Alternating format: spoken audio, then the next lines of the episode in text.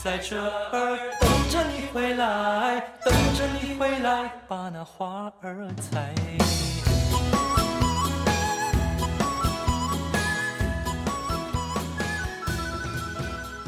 大家好，欢迎来到今天的苟且。今天这个话题呢，是呃我非常想跟一哥哥讨论的一个话题，但是我我我真的是甘心当配角。呃，我们今天的主题叫做“你好骚啊你要让我讲麦题，今天的主题是你好骚啊 m a t t y 其实我觉得我们这是用一个非常骚气的，非常其实这是一个很严肃的话题，我们不应该用“你好骚”作为标题。但是一哥哥，我就是我觉得我一定要做一集叫“你好骚啊”，不管说什么，我一定要做一集，”，你就实话。给大家说，其实就是因为你很骚，所以我们要因为我内心是一个好骚好骚的人。今天的 focus 呢，就是在性与爱方面。一些杂谈，一些跟大家交流一下。这个其实这个话题是我一直很想很想聊的话题，因为第一，我很想借一个公众的时间来开一些黄腔，让自己开心开心。第二，我觉得有很多呃这个市面上的议题，我也是你知道不速不快，一定要说一下子。Maddie，你觉得呢？嗯，我非常同意。就是说我觉得，就让我回忆自己之前哦对性爱的经历的话，完全就是非常非常空白，直到家长立马说，现在你可以开始谈对象了。然后呢，那个时候你才你还不知道性爱是什么。现在回忆起儿童时期，你有过任何的性爱教育吗？我跟你讲，一哥哥收到了很多很多各种各样的教育，在成长的过程中，但不是来自于家长，有一部分来自于学校。But let me go, let me take you through my journey, okay, Maddie? Go for it。一哥哥在第一次，我觉得有这种这种不是关于性，就关于这种男女之间的这种这种事情的时候，是我一哥哥以前嗯第一次大概三四岁的时候看过一个婚礼的广告，然后那广告上的男女就接吻了。然后我就觉得，嗯，好害羞啊！但是你也不，你并不知道那是什么，因为你实在太小了，你只是觉得还蛮还蛮有趣的。然后后来你知道知道什么琼瑶剧啊、还珠格格啊那些，你知道五阿哥跟小燕小燕子，当他们一起滚下山坡接吻的时候，还有你看那个郑少秋版那个乾隆跟赵雅芝版的那个乾隆的女朋友一起滚下山坡，也是滚下山坡接吻的时候，你就会觉得哇哦，好有激情哦！你没有看过吗，Mandy？我看过，但是我们在谈性爱，没有在谈少女萌生出来对爱情的憧憬。我觉得这两码事。这不是爱情的憧憬，这不是爱情的憧憬。我当时看上去我就觉得哇哦，好刺激哦！小小年纪就觉得哇哦所以说说一句话总结，你是在说我们的性爱教育都是建立在电视节目、我跟你，因面向为你大众的电视节目上了。不，我不知道你，但是我《还珠格格》和乾隆，细说乾隆对我的人生、对我的性观念起到了决定性的影响。我觉得就是一定要滚下山坡才可以，彼此接吻，这才算是一个很好的。做到了吗？至今 还没有，因为我没有找到那个山坡。太喜欢了。我其实想说的是，我倒从小是有看日本漫画有，有经历过这样的东西。小黄书嘛但，是对于我没有说什么有什么很很大的刺激，没有让我说有什么特别多的憧憬或什么的。但是我的确有一回呢，在我爸的车上发现了一个避孕套。那个时候我大上上初中，这个故事太精彩了。那个时候，其实我爸是一个非常非常开放的一个人，但是我觉得对于我们父母那一代而那一代而言，即使再开放的父母，谈到性爱方面跟孩子哦，也是嗯那种不知所措的感觉。当时我发现这避孕套之后，我说：“哎，爸爸，这是什么东西？看着好好好高级啊！这是一个气球。它的包装很好啊、不，我以为是泡泡糖，你知道吗我以为是泡泡糖。然后我说：“爸爸，这泡泡糖是什么？我要吃。”然后我爸说：“呃，这不能吃。”我说：“为什么？”我说：“这泡泡糖看着好高级啊，我都没有见过，一定是从国外进口回来的，我要吃它。”我爸说：“这不是泡泡糖。”我说：“那这是啥？”我爸就说：“啊、这就是呃。”长途司机必用必用品，你开车开的久了没地方撒尿的时候，你就用这个东西来撒尿。当时我就真的是 I bought it, I OK believe him OK and I bought it。OK，那你说爸，现在这个试给我看看。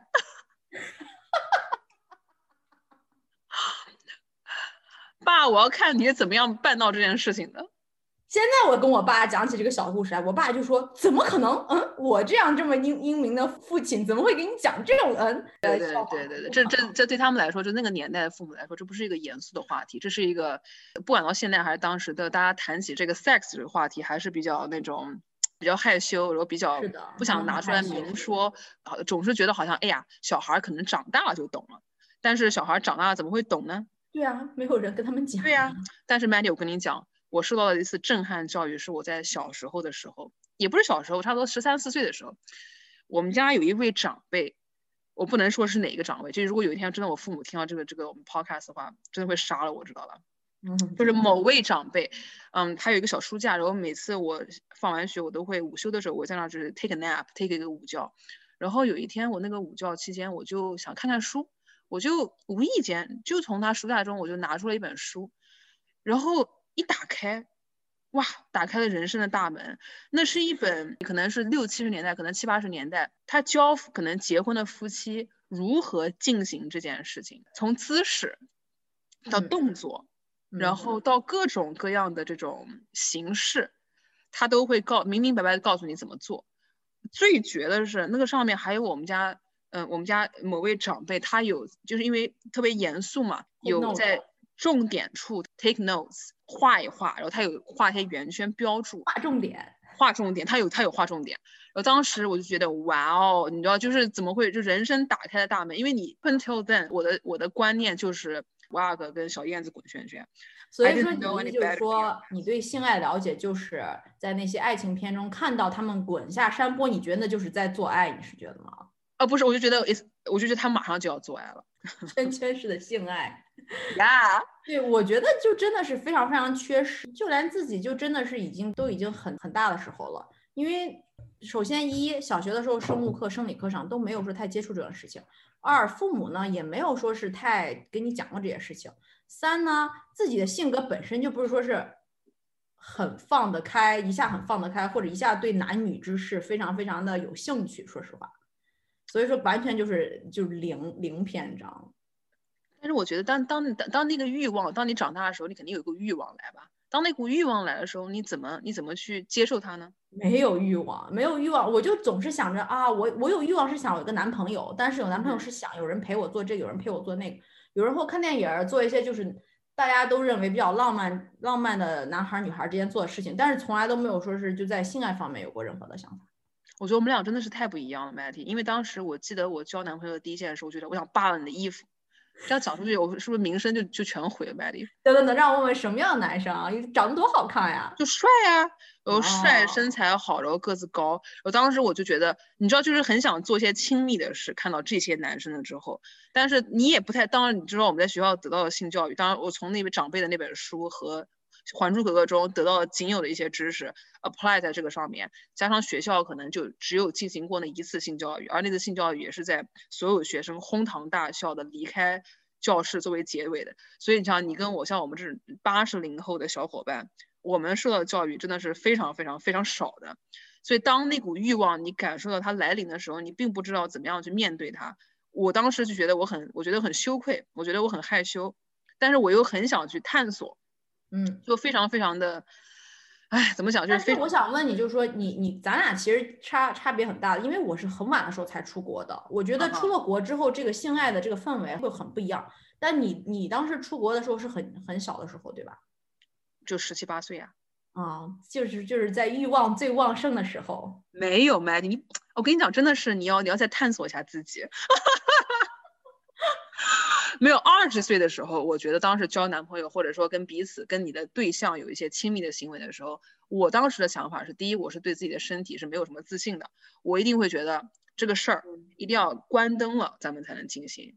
开着灯或者在白天，我是没有办法去做这个事儿的，因为我觉得第一，我对我的身体基不，我就觉得哎呀，我身体不够不是很完美，我可能肚子今天很大，我可能明天又有个什么事情，我总是对自己并不是那么的完全的自信，我没有办法去放开去真的去 enjoy the process。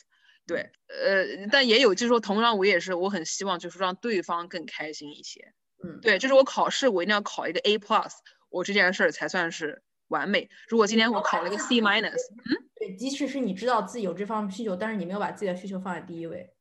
我没有把自己需求放在第一位，我我会我会 imply 或者 suggest，但是我不可能说 OK，今天我怎么样？但是我认为这个事儿我的主导权我是愿意，I want to hand it over to my other significant other or 怎么样的，就我不我没有办法，就我太害羞，我我我对自己的认识还不够。我明白，我明白了。我觉得我跟你最大的不同就是我在二十岁的时候，我我认为伴侣是要有是精神伴侣，我从来都。当然我不是什么修女了，当然当然 是后来是发现结婚之后才慢慢发现自己就是有有很大的欲望，就是在这之前我都一直认为我要先找到我的精神伴侣，没有在精神上没有一点 connection 的话，我是没有办法在肉体上有任何的感觉的。我觉得可能人，我觉得人跟人是不一样的，有的人，所以你看我们也有一个大纲，有一个主题是你说性跟爱可以分开吗？有的人他可以分得很开。假如说我的观点。我觉得一个人他的这个，当你看到一个人他的性的吸引力，跟你觉得看到他看到他你特别害羞，跟你真的爱他，我觉得这三个是完全不一样的三件事。没错。但是你说有没有呃，对我来说有没有先来后到？对我来说我是有的。我看到一个人，如果我看我今天看到他，我觉得哎呀，我对你没有什么吸引力，或者是我不喜，我看到你我不愿意碰到你，不愿意跟你接触的话，那我觉得不管是喜欢跟爱，这个事儿咱们都进行不下去。但你就不一样，你是看到了彼此，你肯定是要先聊得聊得来，你要有一些就是说喜欢的成分在，你要有一些灵魂的契合。嗯，说实话啊，我我我大学是在我们陕西西安大学里面，真的是没有什么让你见到以后觉得哇好有欲望的男人，你懂我意思？就是那个 pool 太 limited，是这个意思吗？没错，是意思是说没有什么你看上的男生吗？可以话可以说吗？所以，我跟你讲，可能也就是说，你没有遇到那个人，激发了你对这个欲望的这个正视和激发了你去探索这方面，可能你就没有办法去，呃，真的去想这个事儿。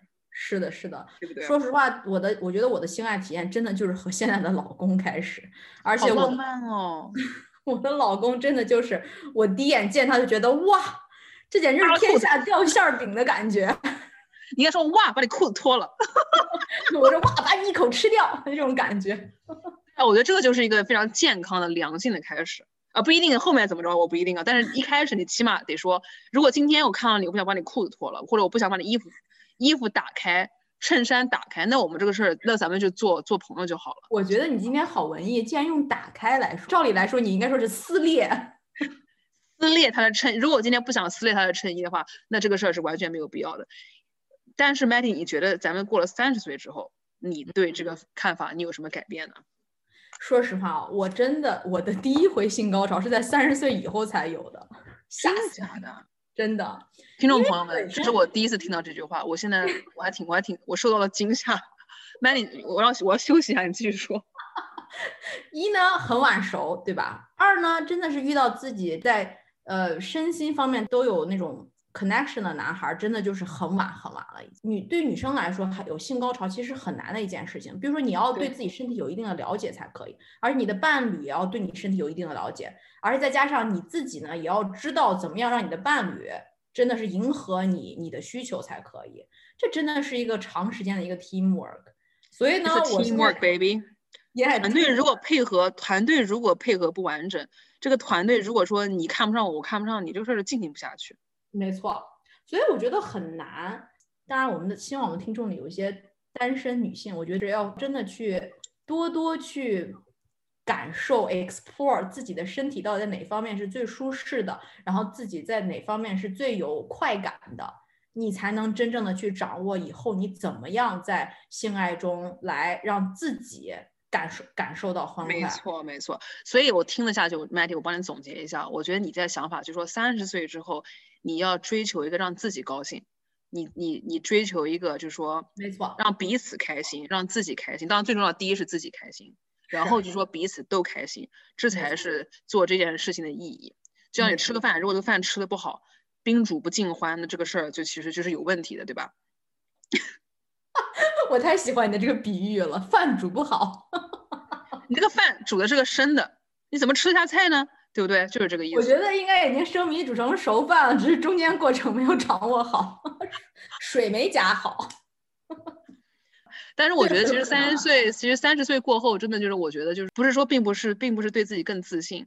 这个事儿就是这么个事儿，就是不会再认为这个事情是一件羞耻的事情，或者是认为这件事是一个令人害羞的事情。而我觉得这个事儿就跟你每天吃喝拉撒睡一样，是一个人类一个基本的一个基本的一个需求，对吧？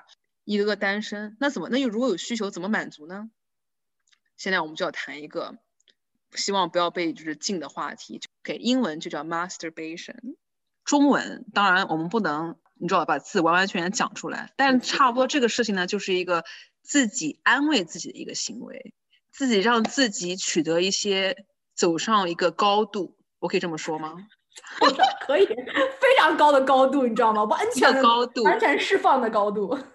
没错，而且我觉得这个事情啊，我一直想拿出来讲，不是因为一哥哥想开黄腔或者我很骚，当然这也是一部分的。等等等，你现在在跟观众撒谎，因为你在之前的时候就说了你要借此专辑讲黄腔，我是专门坐到这儿来听来讲黄腔，我才在这跟你在说。好吧，好吧，但是一哥哥除了大开黄腔之外，我认为这个这个行为，就这件事情，我觉得不仅仅是女性需要讨论。也不仅仅是单身女性需要讨论这件事情，就是 apply to 任何人，女性、男性各各色年龄的。如果你想去，当然，当你你身体中有一部分的声音告诉你说，哎，我想去，you know，give it a try。我这个事情我要怎么处理它，和我怎么去看待它，我觉得这是件特别特别需要讲的事儿。对的，没错。你刚刚说到了，这就是一个人本本能的一个需求，在本能需求的基础之上呢，在你。满足这种需求之后呢，你当然会去追追寻一些比就是有性爱高潮，就是比这个性爱高潮要更更高的一个高度，也就是说，你你同你的伴侣在不光是在肉体上有很好的连接，和在精神上面也有很好的连接。没错的，没错的。而且我觉得这个事情就是说会发生在各种各样的情况里。你想，可能是一个情窦初开的小男孩或者小女孩，他突然有一天说：“哎，我感受到一个不一样的感受，那我怎么让让这个感受？”平复下来呢？没错，看看，就我要去学习，或者说你跟你的伴侣，哎，今天有了一些行为，但是突然发现伴侣觉得还蛮开心，但是你却没有没有那么开心。那等伴侣去可能出门或者去洗澡的时候，你想，哎，我是不是应该在做些什么？这个时候自己安慰自己的行为就会出现了。对，这件特别正常。我觉得，就你现在你刚刚说那两点，就是在小孩小的时候有这种懵懂时期，有这种生理上的反应的时候，那个时候其实最需要有经验的人的疏导的。但我觉得现在家长的严厉啊，或者说是各种学校呃生理课的不足啊，都是没有办法去很好的引导小孩子的。所以在这方面，真的是希望有越来越多的呃 material 方面的东西，能帮助小孩子就明白怎么样才能够安全的。没错，进行呃自己安慰自己的活动，然后让自己得到满足，健康以一种健康的形式得到身体上的满足，本能上需求的满足。然后第二种情况就是说是你已经有伴侣了，那那个时候呢，你发现你的伴侣完全不能让你满足的时候，你是需要自己去琢磨研究怎么样和伴侣沟通，然后两个人同时一起达成了彼此都满足的一个一个程度才可以。不能害羞这种事情就是，没错没错。但是 Mandy 说，你刚才说小时候，我特别想跟你分享一个我的故事，而且我觉得你肯定是从来没听过的。你想听吗？特别想听，你快讲。就是你知道情窦初开，就你一开始小时候你会想，哎，男孩女孩不一样的那个年纪，对吧？那个时候一个个就会觉得，咦，嗯，这个事是什么一回事呢？其实我并不清楚。然后后来再大了一点之后，当一个个发现有原来有这样子的行为的时候，其实一个个本身是觉得特别羞愧的。我是觉得，哎呀。你知道这个事儿肯定是个坏事儿。后来我想是为什么呢？后来我想了很久啊，因为这个 podcast，是因为我每一次出门，你知道那个时候学校或者是社区遍布树上面不都是有一些什么小纸条、小广告？对呀，小广告。然后那个时候伴随着，我跟你讲，广告每次都有一个男性的广告跟一个女性的广告，对吧？女性的广告就是无痛人流，呃，什么妇科病，各种病。男性的广告就是啊，男性的一些疾病了，就是说一些。对对对。然后我当时就觉得完蛋了，这个事儿做完之后，那不就进医院了吗？那我不就 小命不保了吗？你知道，不仅仅是精神上的侮辱，还是身体上的一种摧残。当时我就觉得 so bad, so dirty, so inappropriate，you know？这就是社会给我们造成一个大环境，就让我们首先对这个方面一些电影、呃电视剧、文学作品中描述的场景，和我们现实中看到小广告。和在学校教育中没有任何的连接，就一个是把这个东西描描述到好美啊，圈圈性爱滚下山坡，你知道吗？一切都那么的纯真。然后呢，一个是把它描述好肮脏，你有了这个事情必然会得病。小孩真的是非常缺失在这方面良性的引导。没错，没错，就觉得好像上学的时候，如果你早恋，当时我记得我们学校就是有，嗯，我不认识啊，有一对小情侣特别相爱，然后他们有一天把自己关在了那个，就是那个学校里面有一个洗洗漱房那个里面，然后做了一些，呃，亲密的举动。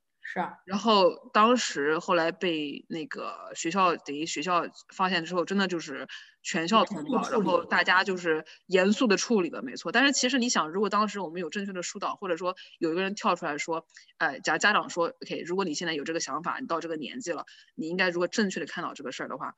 真的就就算是不在就就算你不在学校，你出去或者说在彼此家里，或者说是你呃买一些安全措施或者怎么样，但其实我觉得这个事儿都不会就是从道德上谴责你，我觉得这是完全一件特别正常的事。是啊，这就是人的本能。等于说学校的完全的对这个本能的反应就是去抑制它，去控制它，去去处处罚它，就真的非常非常的可惜，大家没有对学校啊、老师啊、家长都没有对这个事情形成一种很好的认识。可说实话，我得要自己。忏悔一下，当时就自己就属于那种哦，学习还算可以的学生，比较乖的学生。于是呢，自己看到这种事情的时候，也会想，哇，那个呃，A 同学跟 B 同学是啊，就会觉得啊，怎么会发生这种事情呢？我们还这么小，你知道吗？自己就会假纯洁，你知道。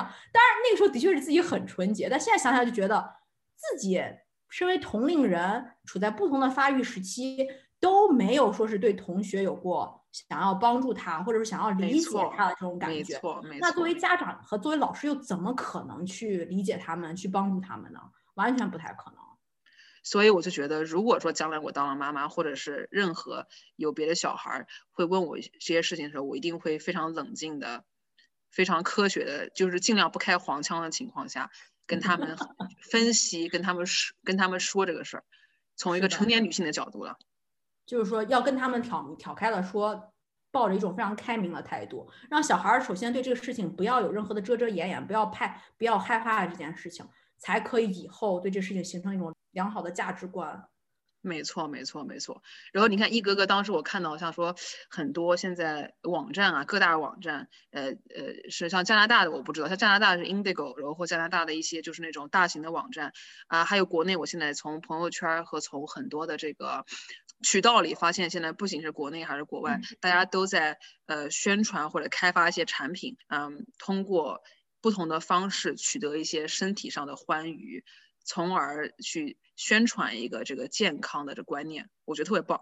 没错，我有一个朋友，他是开一个网上店的情趣用品商店的，但同时呢，他会有一个性爱课堂，就专门是给那种情窦初开的。对青少年，就去教你要怎么样才能安全的保护自己，你要怎么样才能去选择正确干净的用具来去帮助自己。我觉得真的这种方这种方法是一个非常好的、非常好的一个开始。还有就是我们刚刚说到了，你你说到了，就是三十岁之后，你并不是因为自信的问题，就但是你之前提到过，就是你你那时候觉得一定是要在漆黑一片中自己才可以进行这个事情，因为自己真的是对自己的身体有很。呃，有很强的不自是的，是的。我觉得现在这个事情也是非常普遍的，女孩子都对美的概念是一个非常大家决定美什么样的概念就是什么样的概念，完全没有一种个人主义在里面。美就是什么？白皮肤、高挑的身材，然后呢，化一些妆，打扮的很好，然后要瘦，瘦真的是在非常非常，在国内真的非常重要，瘦和白嘛，对吧？我觉得这种观念。就特别特别的会影响到小孩成长过程中对自己的不自信。对，嗯，当说起来还会说，哎呀，说说女孩是白瘦幼，幼就是看起来很天真很年轻。我觉得。导致一些并不是白瘦幼的女性就会觉得自己不够好或者不够自信，所以我觉得这个是方方面面，不仅仅是我们今天说的这个你好骚这个话题，同时我觉得也是你在工作中啊，你在人际交往中啊，你在这个生生活的方方面面都会很影响你的。所以我觉得，嗯，通过这一集，我们也是想鼓励各大苟且的这个听众朋友们，就是不管你身材怎么样，皮肤怎么样。画不画口红，化不化妆，喜不喜欢时尚，都是要用一个特别健康和特别自信的心态去看待自己，才会在各方面有一个健康的生活。嗯，同时不要以就是社会强加这种美的观念去要求别人，去评判别人到底美不美。这样的话，其实就就是作为一个女性，我们要去帮助不同的女性认识到每一个人身上都有美的潜质的，并不是说谁说这样美，这样才是最美的，完全不是这样子的。没错我要在，这边讲一个小故事。我在英国读书的时候哈、我在英国读书的时候的特别喜欢喝那个英式奶茶，吃英国的饼干，那饼干都很肥的好吗？我在英国就直接长了二十斤，狂长二十斤。当时我的胸就大，然后胸大屁股大。我回家家我就考驾照，考驾照里面有个阿姨看到了我，那个阿姨就会说，嗯，在英国那个地方，呃，大家都不会说是对自己的身材注意一点吗？当时我就心里就很火大，我说你凭什么？你凭什么就觉得我的身材就需要被注意一下？我觉得我胸大屁股大很好看，好吗？你应该对大阿姨大喊，就说 I like my ass, I like the way it does. You're jealous, you know?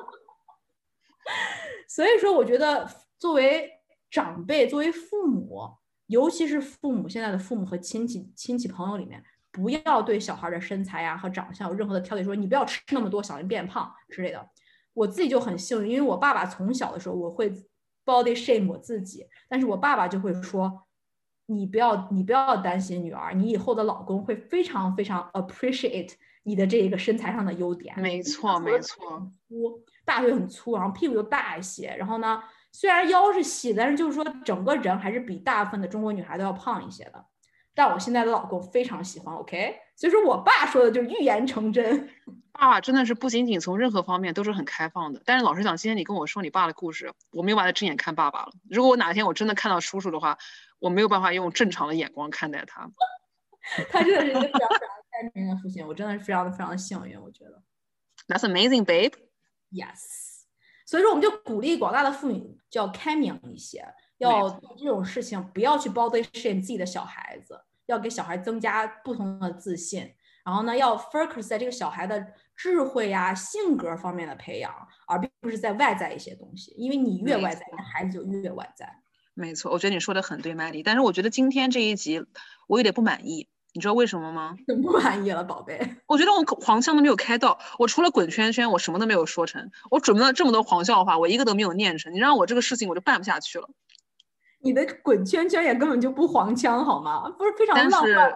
但是一个八岁小孩滚圈圈 is very exotic, baby。我现在给你，我给你，我给你一个机会，让你开个黄腔，Go。我没有黄腔可以开了，Maddie。我现在太正面了，被你带的。我现在特别希望，就是我真的就是我最后最后一次喊话，就我希望所有收听苟且的，我认为女性居多，但如果有任何男性、任何人类，只要收听，我希望你们就是今天回家，如果你有伴侣的话，跟你的伴侣大白天的 show your body，you know。如果任何单身的需要自己让自己开心的听听众也是，回家之后立刻让自己开心，走向人生的高峰，不仅仅是事业上，还是生活上，还是在夜晚的床上，都要走向人生的高峰。